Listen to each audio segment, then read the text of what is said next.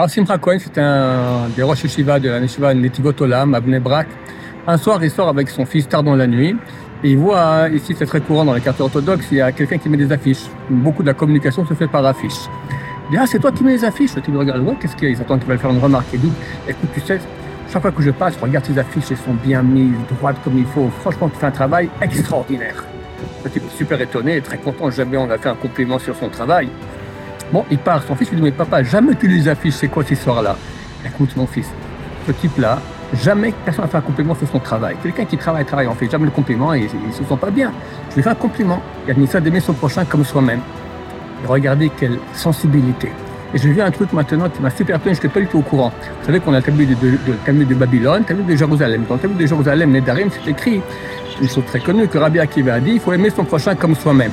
Et bien, Talmud dit, il y a quelqu'un qui a dit mieux que Rabbi Akiva. C'est Ben Azai. Qu'est-ce qu'il a dit? Il a dit, Dieu a créé l'homme à l'image divine.